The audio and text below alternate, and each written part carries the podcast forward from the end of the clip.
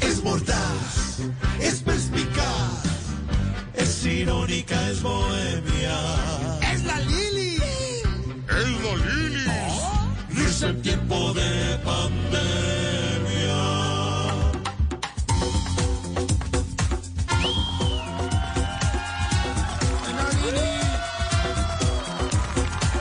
Hola, hola a todos. Soy la Lilis y vengo con una sonrisa de oreja a oreja.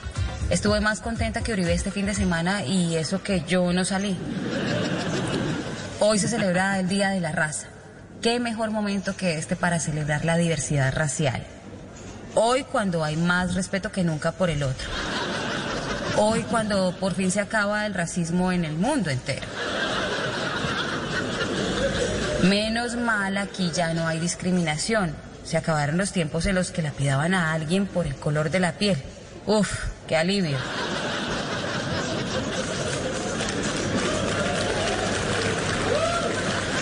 ¡Mira, Lili!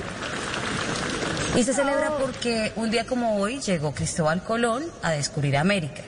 Pero claro, él fue el primero que le dio buen trato a la raza indígena. El primero que les dio respeto, justicia y equidad. Es que pensándolo bien hasta hoy llenamos formularios donde nos preguntan, ¿y usted de qué raza es? Y yo pienso, mm, a ver, ¿tengo cara de pequinés? ¿Tiemblo como pero- chihuahua? Pero me mando un genio de pitbull. Bueno, pero celebremos el Día de la Raza, cuando hay un centenar de indígenas en Vera durmiendo en carpas en el centro de Bogotá en plena Ay. pandemia. Ay, ay, ay. ¡Yupi! Celebremos el Día de la Raza cuando han acabado con los líderes sociales sin discriminar raza. Mm. Celebremos saliendo de puente a llevar el virus a los campos y las reservas donde no hay COVID. Que viva el Día de la Raza. Muchas gracias a los que se pusieron la pinta y engañaron la niña para llevar a los indígenas como esclavos en la Santa María.